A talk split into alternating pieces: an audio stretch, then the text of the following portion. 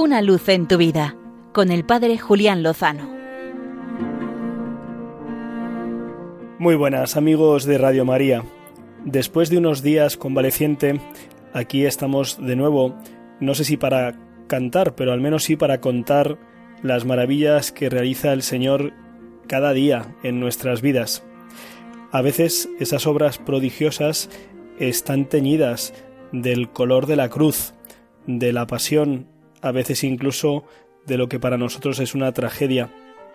A comienzos de esta semana nos despertábamos con la triste noticia del asesinato de medio centenar de hermanos cristianos en Nigeria, en la celebración de la misa de Pentecostés, y el mismo lunes también nos llegaban ecos de otro asesinato de cristianos en otro país africano, en el Congo.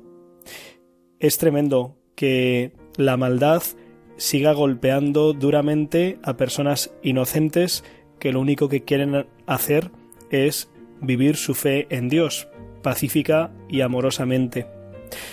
En estos días de convalecencia he tenido la oportunidad de conocer un poquito mejor la historia de Santa Bárbara, tantas veces citada, pero para mí desconocida.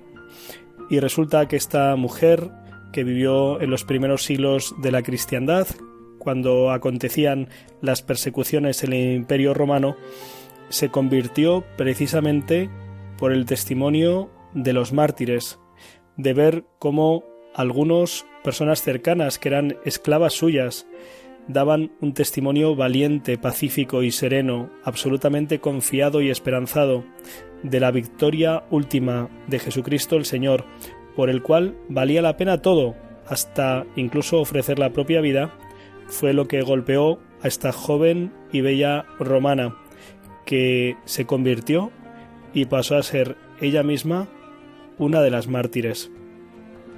Ojalá el testimonio de tantos hermanos y hermanas cristianos en tantos lugares del mundo que desean ser fieles, aunque eso les cueste la salud o el honor o incluso la propia vida, nos aliente a todos los cristianos del mundo, especialmente a los que vivimos en Occidente, que podemos vernos aletargados, adormecidos, arrutinados, para que descubramos la fuerza, la potencia, la anchura, la profundidad, el fuego del amor de Dios vivo en medio de nosotros, que no vale la pena, sino que vale literalmente la vida.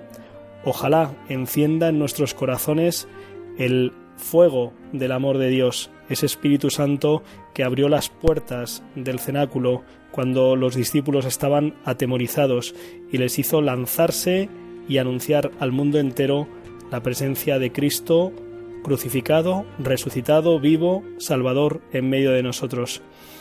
Recemos por las personas que han sido asesinadas por ser fieles a su fe, por celebrarla. Pidamos por sus familiares para que reciban el consuelo. Pidamos por sus asesinos para que se conviertan y se salven. Y pidamos por la Iglesia que necesita esta renovación. Entonces estaremos seguros, convencidos de que con el Señor lo mejor, seguro, está por llegar. Una luz en tu vida con el Padre Julián Lozano.